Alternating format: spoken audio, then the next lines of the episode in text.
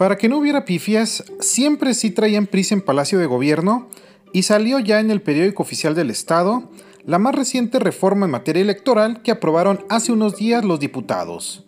Los cambios que quedaron vigentes a partir del día de hoy delimita las funciones del Instituto Estatal Electoral, elimina la edad para ser electo diputado, la edad máxima para ser gobernador, establece lo que son los actos anticipados de campaña y habla reiteradamente de la figura de gobernador o gobernadora.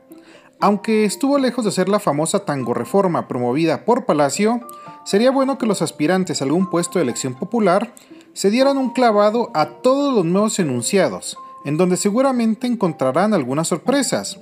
Sobre todo, en la integración del Congreso y repartición de plurinominales será uno de los tiros fuertes, puesto que prioriza la famosa paridad, no la justicia ni los méritos, para entrar al Congreso del Estado.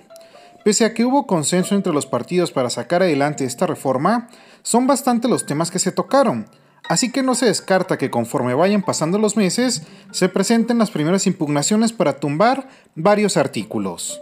Pero mientras haya sido como haya sido, ya está ahora sí listo el tablero para quienes quieran entrarle a jugar el siguiente año.